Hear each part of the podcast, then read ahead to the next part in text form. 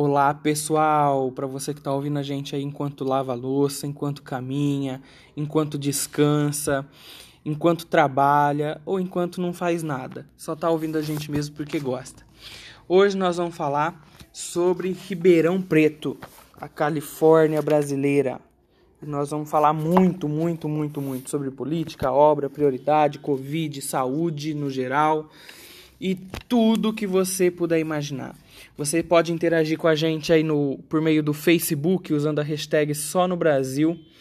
E nós vamos nos próximos programas com certeza trazer para vocês, separar um tempinho para trazer para vocês é, tudo referente à interação de vocês conosco. Vamos lá. Ribeirão Preto está passando por uma situação muito difícil na mão do, do atual prefeito, Duarte Nogueira que ganhou a eleição novamente no ano passado. Ganhou a eleição porque a maioria dos políticos ribeirão-pretanos são covardes, e isso eu falo é, sem medo algum, são covardes, se acovardaram, por mais capacidade que tinham, é, ficaram com medo, é, preferiram optar pelo certo, talvez que era se eleger vereador, preferiram optar por estar em casa, por descansar, por curtir a aposentadoria, como o caso de um ou outro, é, do que lutar pela cidade. Foram covardes, se acovardaram e vão entrar para a história de Ribeirão como tal, como covardes que são. Deixaram e mantiveram Ribeirão Preto nas mãos de um menino o filho do político que tinha o sonho de repetir os feitos do pai. Duarte Nogueira nada mais quis do que sempre, nada mais quis do que repetir tudo que o pai fez. E está conseguindo. Está conseguindo graças à covardia dos prefeitos. Está conseguindo repetir tudo que o pai fez, não no sentido de ser um bom prefeito ou das grandes realizações, apenas no sentido de se eleger. Porque, como grande realização dele, nós temos uma cidade que é um canteiro de obras a céu aberto e uma população abandonada, com merenda escolar decaindo a qualidade, professores terceirizados, cozinha da, das escolas terceirizadas, muitos ribeirão pretanos desempregados por conta disso, sem uma estabilidade no emprego, mal remunerados e uma cidade destruída e devastada pelo seu prefeito, que está brincando de imitar o papai, parece aquelas crianças que gostam de usar o sapato do pai, que gostam de usar as roupas do pai. Ele está gostando de ser prefeito como o pai dele foi. Né? E infelizmente, os políticos covardes de Ribeirão Preto não é, lutaram pela nossa cidade. E isso nos traz um, um futuro muito obscuro. Por quê? Porque à medida em que nós tivemos um primeiro mandato do prefeito Duarte Nogueira muito combativo por parte da Câmara dos Vereadores, porque todos ali, é, pelo menos alguns, é, estavam ensaiando uma candidatura a prefeito, então tinham peito e falavam e brigavam e se expunham e estavam ali dando a cara a tapa. Agora que todos se acovardaram e o prefeito está no seu último mandato, não pode mais se reeleger. O jogo é outro. O jogo não é mais bater, o jogo é ganhar cargo. Nem pode bater, porque não teve peito para mostrar que faria diferente. Não teve coragem de mostrar que poderia fazer melhor.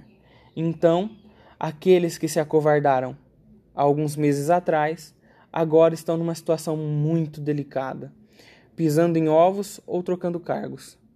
E isso coloca Ribeirão Preto numa situação muito difícil, muito difícil. Muitas pessoas ainda não notaram o quão covarde foram muitos dos líderes da cidade e também não notaram qual é o resultado disso para a população e para Ribeirão Preto. Uma das claras e evidentes é, conclusões que nós podemos chegar e um dos resultados mais importantes é que Ribeirão Preto é uma, um canteiro de obras a céu aberto, sem prioridade no orçamento. É, o prefeito está fazendo um monte de obra que ele fez, que eram obras eleitoreiras e que agora ele tem que terminar porque já passou da metade, e que em meio à Covid está sendo um gasto desnecessário. Eu estou aqui com o Hernandes hoje e o Hernandes já vai falar para a gente aí agora um pouco sobre essas obras que o prefeito iniciou e que sabe se lá Deus quando e com quantos aditivos no orçamento vai terminar. Oi pessoal, é, novamente aqui com vocês, agradecer a, a audiência de todos, né? E um ponto interessante quando a gente pensa em Ribeirão Preto hoje, é, pelo, pelo fato histórico, né, conhecida como a Califórnia brasileira, capital do café, muitos adjetivos que trazem uma história de grandes, grandes feitos né, para a cidade, o Teatro Dom Pedro, é, casarões importantes, personalidades importantes do interior, né, é, famílias coloniais né, de, ligadas ao café. E a gente tem toda essa história vinda de várias é, repercussões positivas e negativas, mas que fizeram a cidade ser o que ela é hoje. E quando a gente pensa na atual gestão do momento, né, é, o que passa na cabeça de todos que andam pela cidade? Que eles estão eternamente dentro de um canteiro de obras. Né? A gente não consegue distinguir uma área sequer da cidade das mais assim importantes para a mobilidade que não tenha um caminhão, um, um grupo de operários trabalhando, fazendo algum tipo de obra. Hoje na cidade a gente tem um dado de que está sendo investido 500 milhões de reais em obras. Né? É, é um projeto, né, uma, são obras de mobilidade urbana que visam o quê? É, expandir avenidas, é, criar corredores de ônibus, criar é, algum tipo de melhoria na vi viabilidade é, do trânsito da cidade. Até aí tudo bem, a gente entende que tem alguns pontos que realmente era necessário alguma intervenção. Só que a gente vê alguns lugares sendo reformados para continuar da mesma forma que parecia. Né? Quando a gente pensa, por exemplo, numa obra da Avenida do Café, recém-entregue agora no final do ano, a impressão que nos dá é que ela foi pavimentada, apenas isso, é, alargada uma parte, uma das três faixas virou um recuo em um sentido da avenida e o canteiro central recebeu uma pista de ciclofaixa. Uma pista de ciclofaixa que, inclusive, é extremamente perigosa, porque ali é uma área que tem muitas árvores é, já históricas, antigas, que tem raízes para fora do solo, né? E que causa um desnível. Então não é uma ciclofaixa reta, ela tem várias vários desníveis ali durante o, o, percurso inteiro, que a prefeitura inclusive teve que colocar uma grade de proteção entre os dois lados dessa ciclofaixa. Só cabe uma bicicleta de cada lado. Se tiver mais de uma pessoa passando, não cabe. Então, assim, é, não foi uma obra que deixou a mobilidade realmente melhor. Por quê? Não é uma ciclofaixa que vai atender a uma grande parcela da população e uma obra que foi entregue inacabada. Até hoje, a obra foi entregue no final do ano passado, mas até hoje ainda tem é, equipes colocando essas grades em pontos da ciclofaixa. É, e aí o que a gente consegue perceber é que ficou uma obra bonita, esteticamente falando, ficou bonito. Só que quando a gente teve a primeira chuva, depois da entrega dessa obra, já teve um alagamento. Pontos de conversão foram alterados. Então, o motorista que já estava acostumado com um tipo de trajeto sofreu. Aplicativos de mapa para que te ajudem né, a chegar ao seu destino não conseguiram acompanhar ainda esse deslocamento. Então, às vezes, o que pode até causar um acidente para o motorista desatento é, um aplicativo fala para ele virar numa rua que existia, essa rua não existe mais, ele tem que deslocar um, um, um, período maior porque a avenida ficou sem retornos. Esse é um dos exemplos que a gente tem quando a gente fala de mobilidade de obras que não, de, não deveriam ter acontecido, né? E aí a gente tem tantas outras que já aconteceram ou que estão acontecendo ainda que tem o mesmo viés, trazer uma ciclofaixa ou trazer uma reorganização de trânsito. E aí, quando a gente fala também que essas obras querem trazer um corredor de ônibus, a gente percebe que às vezes isso é mal colocado, né? Primeiro, que causa um impacto para o comerciante dessas avenidas. A gente vai ter um corredor de ônibus na Avenida Saudade e Dom Pedro I, que para esses dois extremos da cidade é um grande centro de compras, mas que os comerciantes dali vão perder o estacionamento que as pessoas têm. Né? Então, essas pessoas que vão para lá vão ter que parar num estacionamento pago ou deixar o carro duas, três quarteirões longe do seu do, do comércio que elas vão buscar. Fora que já ficou provado que em Ribeirão Preto não tem corredor de ônibus. Né? É dito que é colocado um corredor de ônibus, mas é apenas uma faixa preferencial. Os carros invadem a, a, o corredor de ônibus porque as ruas em que o ônibus de Ribeirão trafega não é preparado para ônibus, né? São ruas extremamente estreitas que no momento de na hora do rush ali, ou passa o ônibus ou passa o carro e os dois acabam ficando parados sem que o, que o trânsito parado, né? Então, a, a, a ideia da prefeitura de querer pegar ruas estratégicas, avenidas e colocar corredor de ônibus deveria ser repensada em um outro plano, né? Eu acho que o que faltou para Ribeirão foi fazer um novo plano de mobilidade, incluindo ônibus, incluindo é, sentidos de ruas, deste plano desenhado, fazer sim as obras necessárias. Mas a gente está tendo obras que é uma ponte que não precisaria ter ali na Francisco Junqueira, com a ideia de, ah, eu vou ligar o centro com o Campos Elísio. O centro e o Campos Elísio sempre esteve ligado por várias frentes, né? não precisaria daquela ponte, como outras obras que aconteceram também.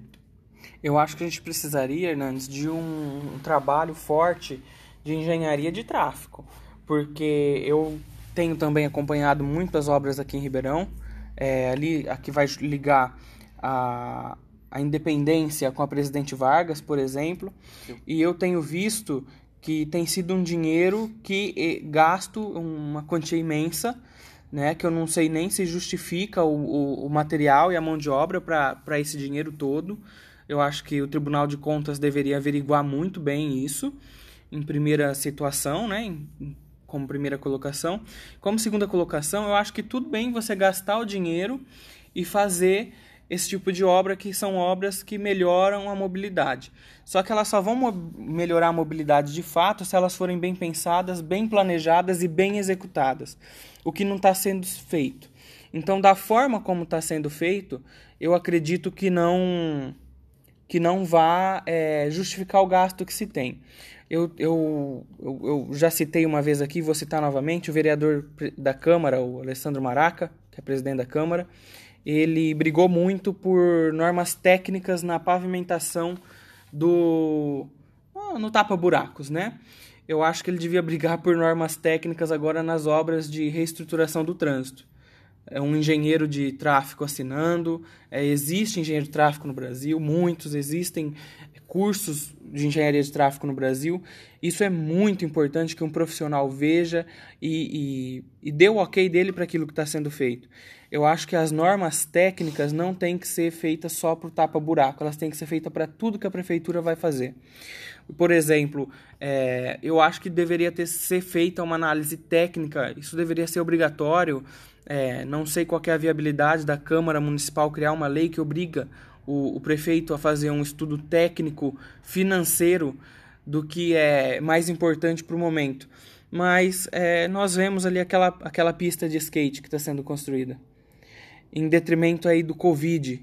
Todas essas obras em detrimento do Covid.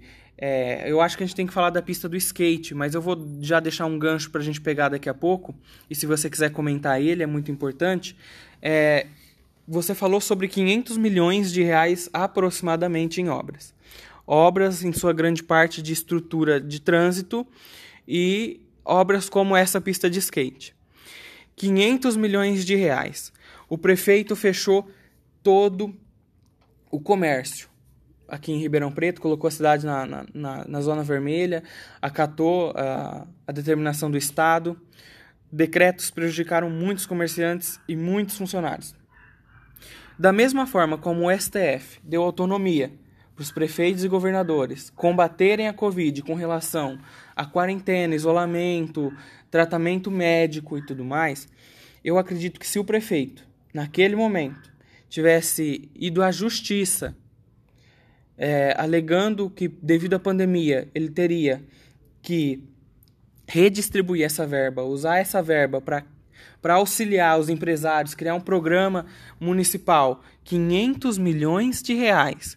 criar um programa do município, onde o município teria depois essas obras custeadas por esse comerciante, não sei, talvez fazer um consórcio para o comerciante, e o comerciante vai pagando e a obra vai sendo realizada, mas algum programa que tivesse revertido esse dinheiro das obras para auxiliar esses comerciantes e as pessoas a não perder seus empregos, mas que a obra não deixasse de ser feita, porque assim que o comércio fosse reaquecido, esse comerciante, aos poucos, como são muitos, como se fosse uma espécie de consórcio, iria devolvendo esse dinheiro para a prefeitura, participando da obra e pagando juros, porque a obra ia ficar parada e essa obra ia ter um custo maior na hora da retomada. E aí o comerciante ia poder também como cidadão e como pessoa que está custeando essa obra com juros e tudo mais, acompanhar a realização dessas obras. Eu acho que isso seria muito bom para manter empregos, para engajar a população a participar do que acontece na cidade e o prefeito é, foi muito inocente não fazer isso, não procurar justiça. Eu sei que existe o orçamento, mas em época de pandemia nós temos visto tanta coisa, inclusive partindo do presidente da República, tantas, tantos absurdos, que eu acredito que, pelo bom senso, tribunal nenhum no mundo negaria que ele fizesse isso, desde que a obra fosse realizada, desde que ele garantisse que a obra vai ser realizada de alguma forma. Só que eu não vi essa iniciativa da parte de nenhum vereador em propor isso, eu não vi essa iniciativa da parte do prefeito Duarte Nogueira.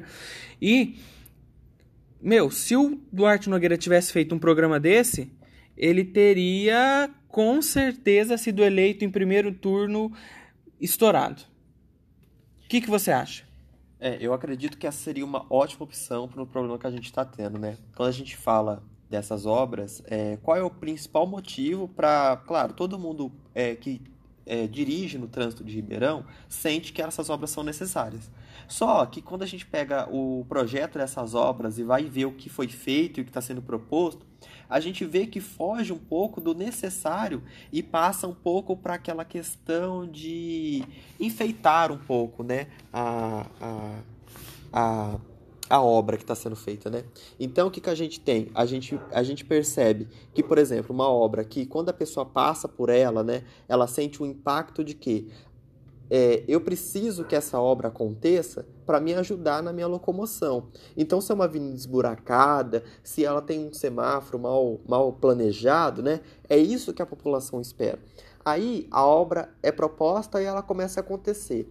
E aí a gente vê que ela vai ser feito um recapeamento novo, ok. Mas aí ela começa a mexer na calçada do lado, ela começa a mexer numa questão de, de canteiro central, ela começa a mexer em outras questões ali da, daquela obra, e aí a gente pode também falar na questão do valor, do teto de, de gasto que foi, que foi colocado ali, que não precisaria naquele momento. Então eu acho que assim, das 11 obras que foram propostas, quais são as estritamente necessárias que desafogariam o trânsito, melhorariam a, as pessoas rodarem pela cidade? Acredito que cinco das onze. Dessas cinco, quais são aquelas é, que precisam apenas de uma melhor trafegabilidade? Arrumar a rua, o asfalto, né? Então, nesse momento de Covid, não estou dizendo aqui que a gente deveria só fazer o básico, não. Mas no momento da Covid, uma melhor né, é, estruturação das, nossa, das nossas obras aqui dentro da cidade, né? E, e aí o que você disse, de poder é, a prefeitura usar esse recurso que sobraria estruturando melhor a obra, é, sobraria um caixa para a prefeitura poder ajudar o, os seus comerciantes. Porque Ribeirão Preto não teve nenhuma ação nesse sentido, né? Não teve nenhuma ação de ajudar o comerciante, de reduzir algum tipo de imposto, de reduzir algum tipo de IPTU, nada foi feito. Apenas veio um decreto, tem que fechar, não pode abrir e é, é, a, os comerciantes ficaram a cargo né, da, da sorte do, do, do Covid né, de, é, diminuir, deixar de existir ou a vacina chegar. Então a gente percebe que não houve uma, uma, um contragolpe, vamos dizer assim, da prefeitura para conseguir ajudar. E aí fica o questionamento do seguinte: é, por que tantas obras? É, por que tantas obras juntas e por que é, valores tão expressivos para elas? Né? É isso aí, Hernandes. Outro dado muito importante também que eu estou vendo aqui é que é, e que nós não, não falamos disso ainda, é que além desses 500 milhões poder ser revertido para o comerciante, ele também podia ser revertido em vacina. É, eu achei aqui um dado muito importante, é que o custo da vacina de Oxford por dose é 2,5 euros, o que é equivalente a R$ 14,90 por unidade. Então você imagina quantas vacinas não daria para se comprar com com com 500 milhões de reais. É um valor muito, muito, muito alto para ser gasto em obras em meio a uma pandemia, obras que são importantes, sim, mas que não são tão bem estruturadas para atingir o resultado que precisa ser atingido, e obras que poderiam esperar. O trânsito em Ribeirão está ruim? Está. Mas em meio à Covid, essa obra poderia ser secundária. Sim, é. Se você perguntar para a população, claro que claramente as pessoas vão querer que o dinheiro fosse investido em ações para a retomada da, da, da para sustentação né, dos comerciantes, dos seus empregos e tudo mais. E aí, quando a gente sai um pouco dessa questão de obras de mobilidade, de tráfego, a gente tem uma outra obra acontecendo na cidade, que é a construção de uma pista de skate ali no Parque Maurílio Biagi é, a licitação, né, o valor médio ficou em 1,6 milhão de reais para a construção de uma pista de skate. É, é dito né, que vai ser uma pista de skate profissional, né, para que traga campeonatos para a cidade e tudo mais. Mas quando a gente, se a gente for analisar estritamente a questão do esporte, a gente sabe que Ribeirão tem outros polos de, que acontecem é, modalidades esportivas. Né? Um exemplo claro disso é a Cava do Bosque que por anos ficou sacateada. Vira e mexe, vem alguma notícia na mídia falando que os banheiros estão depredados, que as pessoas não têm o mínimo de conforto ali dentro. Ah, os aquecedores das piscinas foram instalados recentemente, depois de anos guardados. É, então, assim, é, já temos uma estrutura de esporte, poliesportiva, vamos dizer assim, que atende várias modalidades e que a prefeitura não está investindo ali naquele lugar. Né? E aí, em contrapartida, ela pega um recurso alto para criar uma pista de skate. Que quando a gente fala de pista de skate, né, acho que todo mundo já conseguiu visualizar uma pista de skate numa praça, em algum lugar, é uma estrutura de concreto, né? Então, assim, é, não é necessário um valor tão alto para fazer uma estrutura de concreto. Por mais que você fale, ah, eu vou ter um espaço uma arquibancada, uma coisa assim, ainda assim é uma estrutura de concreto. Né? Você não tem um teto, você não tem é, uma área maior e você já está fazendo ela dentro de um é, parque, né? Então você não teve nem que comprar o terreno, você, não, você tem um gasto muito reduzido, né? E aí o que eu percebo que a prefeitura de Ribeirão tem feito, ela tem investido em situações em que ela pode colocar uma placa. Então quando eu crio uma obra de uma necessidade, eu coloco uma placa. Mas quando eu pego esses esforços e recapio ruas que está causando acidente, que está causando outros problemas, eu não consigo colocar uma placa ali. Quando eu crio uma obra de esporte para essa, para o fim que fosse, ele consegue colocar uma placa. Mas ele reformar e dar condições para a cava do bosque funcionar, ele não consegue colocar uma placa. Então a gente percebe que é um governo focado em propaganda. É um governo que não tem inteligência um governo que não tem inteligência, porque a quantidade de atletas que ele ia beneficiar é, e atingir, investindo em melhorias, por exemplo, a Cava do Bosque, que é um complexo poliesportivo, ia ser muito maior do que a camada de, de atletas que ele vai atingir construindo a pista de skate. É um governo burro, é um governo que não pensa, é um governo com uma estratégia política, um marketing eleitoral, um marketing político muito muito pequeno. Não diria nem muito burro, mas muito pequeno. Pensa pequeno, como você disse, ele pensa na placa. É, se ele tivesse criado e realocado é, as verbas ou criado algum tipo de programa em parceria com algum banco público ou privado de consórcio para manter empregos, tivesse chamado os comerciantes para uma reunião, tivesse sido um prefeito mais presente na luta da pandemia, mais proativo e que realmente se importa com cada uma das vidas e dos empregos durante a pandemia, porque é muito importante pensar na vida, mas também no emprego. E há várias formas de se manter o emprego respeitando o isolamento, resguardando a saúde da população. E ele não fez isso. Ele não fez isso. Ele pensou é, de uma forma pequena e mais uma vez demonstrou que não tem capacidade. Só que é, é, é aquilo que eu digo: a cidade está nas mãos desse menino que está brincando de ser o papai, sem capacidade, por conta dos políticos covardes que nós temos.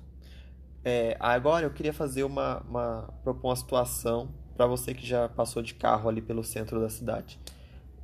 Pegue você, você vai se lembrar, ou faça esse trajeto que eu vou dizer. Saia ali da, da Francisco Junqueira, entre na, na avenida.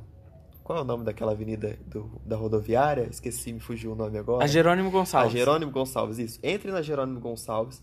Do seu lado direito, você vai passar por uma praça abandonada e por um, uma UBDS central. Observe bem ela quando você parar ali no semáforo. Ela vai estar com as portas enferrujadas, com pessoas sentadas do lado de fora, com ventiladores fazendo barulho que você consegue escutar de dentro do seu carro. E aí o semáforo vai abrir, você continua o seu trajeto. E aí você vai até o terminal rodoviário e vira à, à direita. Que ficou muito bonito, mas pouco funcional, porque todo mundo se molha naquele terminal. Pouco funcional. E aí você passe do lado do do Parque Maurílio Biagi, entrando ali pela Avenida do Café. Você vai ver a construção da pista de skate. Aí você faz uma seguinte analogia. A construção da pista de skate, 1,6 milhão, está sendo mais necessário para a cidade do que investir o recurso no UBDS Central. E aí a gente não está falando que aquele UBDS Central vale mais do que todos os outros da cidade. Mas é que se a gente olhar pela, pelo resto da cidade, a gente já tem uma UPA na Zona Norte, a gente tem a UPA da Teresa de Maio, a gente já tem... A UPA da Quintino. A UPA do Quintino, a gente já tem pontos estratégicos para atendimento da população. É. Só que no centro está defasado. Fora a quantidade de vezes que aquele lugar tentou ser fechado.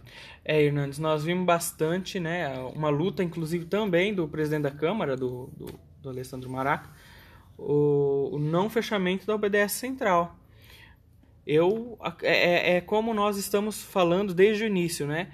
É um garoto brincando de ser prefeito porque queria ser como o pai, mas não não não traz funcionalidade nenhuma para o prefeito, para a cidade.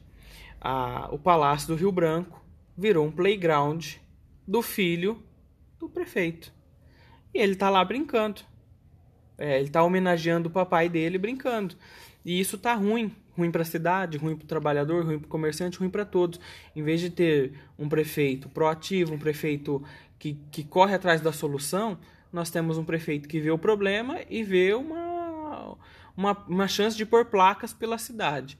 Em vez dele resolver o problema, ele opta por pôr placas pela cidade.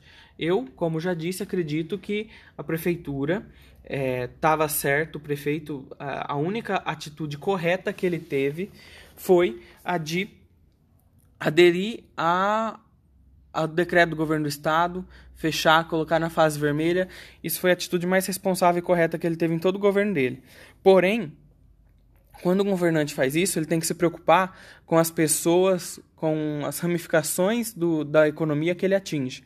E essa preocupação ele não teve. Então ele foi muito responsável em aderir uh, ao decreto do governo do estado, em preservar vidas, mas ele foi muito infantil ao, ao manter as obras dele por toda a cidade, em detrimento do emprego de muito pai de família, em detrimento da, da fome, da comida no, no prato de muita criança. Isso foi horrível. E ele também, além de ter tudo que nós já conversamos, todas as possibilidades é, de correr atrás e, e, criar um programa e, e ajudar o, o comerciante local, ele também tem mais uma que nós não falamos aqui, e que é muito importante falar porque essa poderia alavancar a economia e também a vacinação. Ele é do mesmo partido do governador João Dória. Ele participou do governo do estado do governador Geraldo Alckmin. E ele tem um relacionamento próximo ao diretório estadual e nacional do, do PSDB.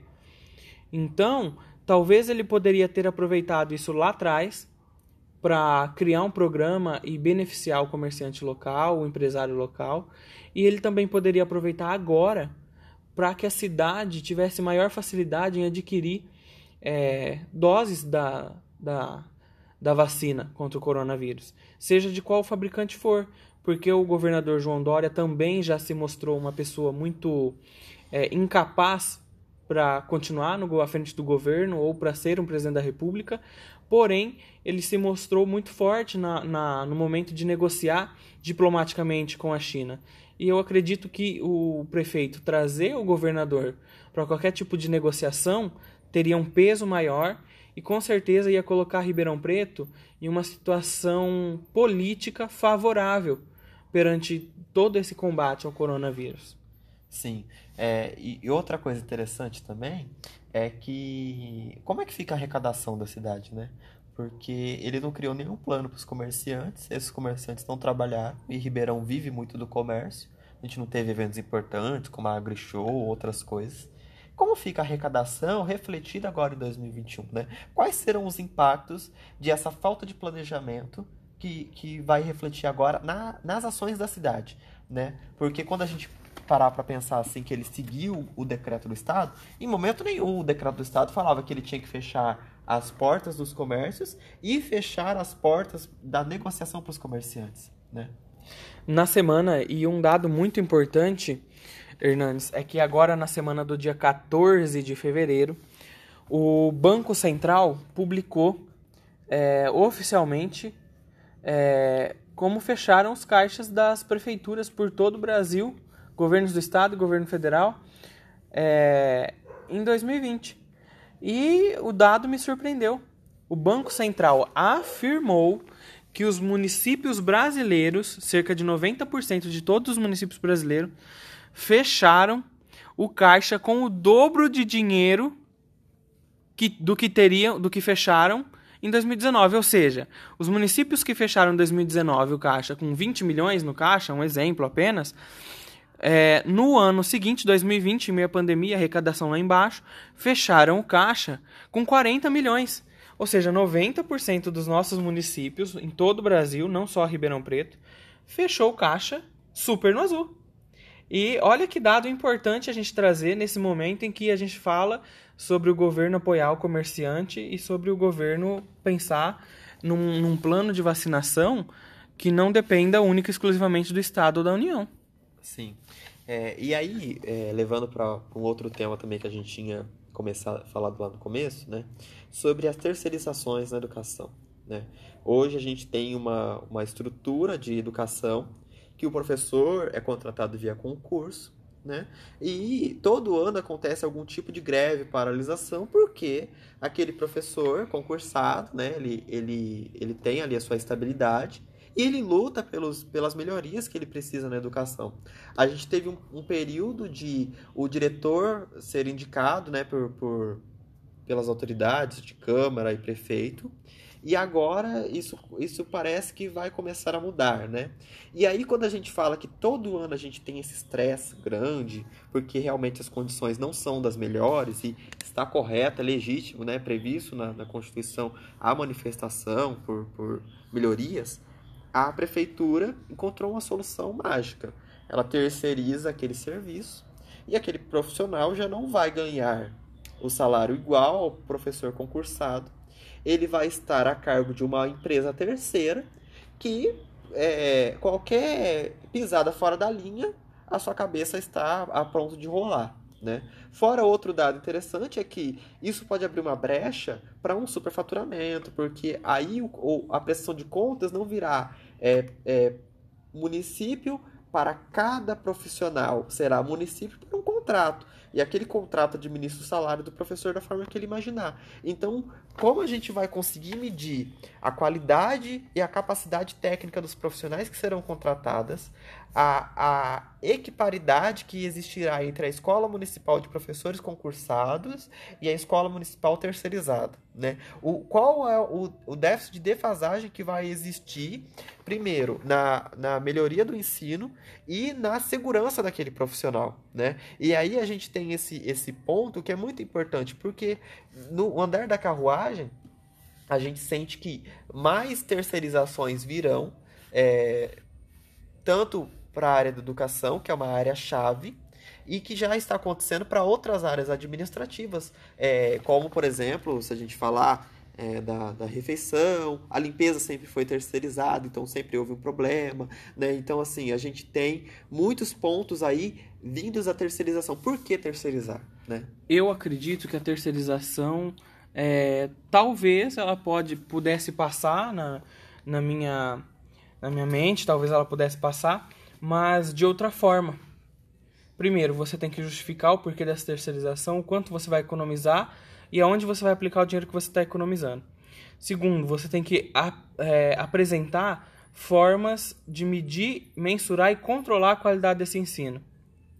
Você tem que mostrar que você está à frente disso, como prefeito, como secretaria da educação. E terceiro, você tem que garantir o, o mínimo, o mínimo de, de, de, de qualidade para o professor em relação a material. E quarto, você tem que garantir também o um mínimo para a subsistência desse profissional. Você, ou seja, você teria que pôr nesse edital uma forma de fiscalizar, uma forma de controlar a qualidade desse ensino, uma forma de garantir a estrutura da escola e uma forma de garantir também que o professor vai ser bem remunerado e que o professor vai ter um acompanhamento é, psicológico e todo tipo de acompanhamento que ele precisar para exercer essa função. É, o que não foi feito, mais uma vez, é, a Câmara covarde que nós temos aprovou a terceirização das, das escolas, se cala perante isso porque ela fala que é estrondoso, é enorme, é exorbitante o valor da escola é, pública digamos assim, o valor da escola terceirizada, que também é pública, mas só para a gente escrever. É, só que ela não está pensando na qualidade, ela só está pensando no dinheiro. E, ela, e a Câmara não é capaz nem mesmo de saber para onde vai esse dinheiro economizado. Ela vai discutir ano a ano e isso vai acabar passando batido. Depois do primeiro, segundo ano, ninguém vai falar, mas e aquilo que está sendo economizado? Não, ele já entrou naquele bolo geral do orçamento. Então, é, a nossa Câmara, mais uma vez, também agiu errado. Isso é o mal do político contemporâneo e sempre foi o mal do político do passado. Ele acha que ele economizar já é o suficiente ou é o melhor que ele pode fazer, mas não é. O melhor que ele pode fazer é aprimorar a qualidade do serviço público que é prestado. Eu costumo pensar e fazer praticar para minha casa e para minha vida que o melhor nem sempre é o mais caro, mas também nem sempre é o mais barato. Você tem que buscar o melhor. Quando você busca o mais barato, você pode estar pecando e tendo que fazer duas vezes. Ou no caso dos alunos, você pode estar prejudicando toda uma geração, o futuro de um país, o futuro de uma cidade. E quando você busca o mais caro, você também está pecando. Você, por alguns casos, no poder público, que não há essa analogia dentro da casa da, das pessoas, mas no poder público às vezes está sendo superfaturado, roubado, lesando a população. E o ideal não é nem o mais caro e nem o barato. É, o ideal é você ter a melhor qualidade pelo menor preço, mas não que o menor preço da melhor qualidade vai ser o preço lá embaixo. Então eu vejo que a Câmara, o prefeito pensou muito, muito na economia e no dinheiro e pouco na qualidade e nos alunos. Ela não, a prefeitura na realidade ela não pensou, a prefeitura não pensa. Os vereadores não estão pensando, estão todos agindo e entregar economia orçamentária não é entregar resultado, não é entregar o melhor do poder público. Entregar o melhor do poder público seria entregar as melhores escolas com os melhores professores, entregando a melhor educação para as nossas crianças. É, e aí, quando a gente fala em qualidade, é um ponto muito importante, porque quando você pega um edital de concurso público, o último da, da cidade mesmo, é exigido o nível de formação, né, no caso da pedagogia e áreas afins para outras, outros tipos de professores, mas a cada especialização que a pessoa tem, ela ganha um ponto. Então, se ela tem um, uma pós, ela ganha um ponto, um mestrado, né? Então, isso faz com que aquele profissional seja mais valioso e que aí o, a gente entende que naquele momento está falando se é, é necessário pagar mais porque a aula daquele profissional vai ser melhor, o ensino que ele vai poder transmitir, passar, vai ser melhor, né? E aí quando a gente tira isso e coloca no terceirizado, a gente não vai ter mais essa segurança. Por quê? É, na escola que foi terceirizada, que a gente já sabe que foi passado por uma instituição que já é consolidada na cidade de anos e tudo mais. Só que a, a forma que foi feita a seleção foi de qual forma? Recebimento de currículos, análise de currículo. Então, nessa análise de currículo, quem garante que o processo vai ser idôneo? Quem garante que não vai ter uma puxada de sardinha para uma pessoa conhecida? Quem garante que não vai ser deixado de lado bons profissionais em detrimento de outros? Quem garante que vai ser contratado profissional com as melhores habilidades? E o, o, o principal, né? Porque é o profissional, ele está trabalhando para receber.